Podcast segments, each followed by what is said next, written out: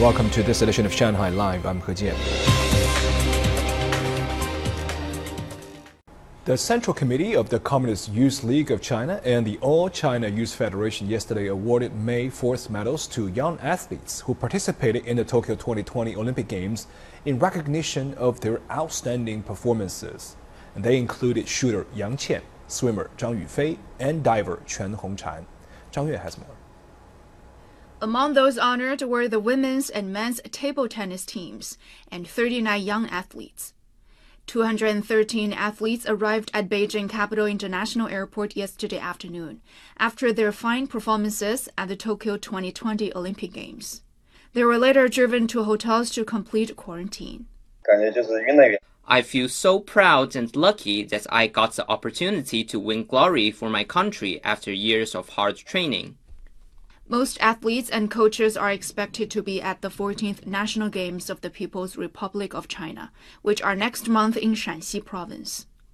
One athlete said she is looking forward to future events, including the 2024 Paris Olympics. I have learned a lot during the Tokyo trip, both mentally and skills wise. I will keep practicing to perform my best in the future.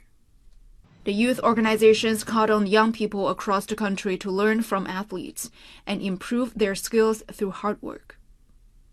Zhang Yue, Shanghai An offline code function was introduced for seniors in Shanghai who are not familiar with online applications.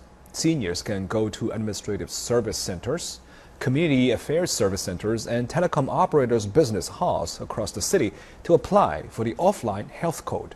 Song Wenjing has more. At 9 o'clock in the morning, Ms. Liu went to her local Community Affairs Service Center in Minhang District's Wujing Town. She managed to print the code from a machine in two minutes. I think it's convenient for us seniors, so I came here to apply.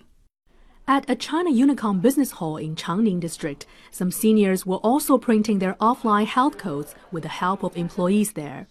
以前呢，我不太肯出门， Previously, I seldom went out because I didn't know how to get a health QR code, but now it's very convenient for me to get things done using the offline health code.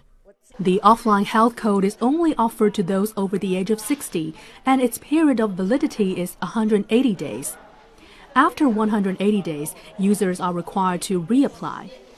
If users lose the paper printed code, they can report the loss and reapply at the machine. Only one application can be submitted by an individual per day.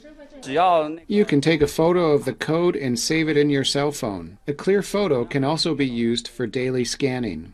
If seniors don't know how to use mobile applications to detail their travel history, they can send a short message to designated telecom operators, and their travel history code will be sent back to them by SMS. 宋文静，上海 Live。 Firefighters and residents continue to tackle fires on Greece's second largest island for an eighth day on Tuesday as the country endured what the Prime Minister described as a natural disaster of unprecedented proportions. Lei Shuran has more. Smoke and ash from Evia, a rugged island of forests and coves close to the Greek mainland, block out the sun and turn the sky orange. The massive fire, which began on August the 3rd, is the most severe of the hundreds of fires Greece has been enduring throughout the past week, destroying pristine pine forests as well as homes and businesses and forcing the evacuation of hundreds of people by sea. Greece has been hit by its worst heat wave in three decades, which sent temperatures up to 45 degrees Celsius and turned its prized pine forests into tinderboxes. Terrible. Uh, I cannot explain to you. Like in the horror movie. Hundreds of protesters gathered outside Parliament in Athens on Monday over the government's handling of the wildfires. The Prime Minister of Greece apologized on Monday for failures in tackling the devastating event. I will be the first to apologize for any weaknesses. I fully understand the pain of those who watched their homes and properties burn, and the frustration of those who were evacuated from their hometowns. Mitsotakis announced that the supplementary support package of 500 million euros will be made available to people who have lost homes and property in the fire-stricken areas of Attica and Evia Island. During the last two weeks, fires also have burned tens of thousands of hectares of forest in Turkey's Mediterranean and Aegean provinces, killing eight people and forcing thousands to flee to safety. In neighboring Italy, Venice's St. Mark's Square flooded twice over the weekend, which is unusual and out of season in the month of August. The Venice municipality said water levels rose to one meter on Saturday evening. The floods are caused by a combination of factors exacerbated by climate change, including rising sea levels and unusually high tides, as well as land subsidence. 雷舒然，上海来。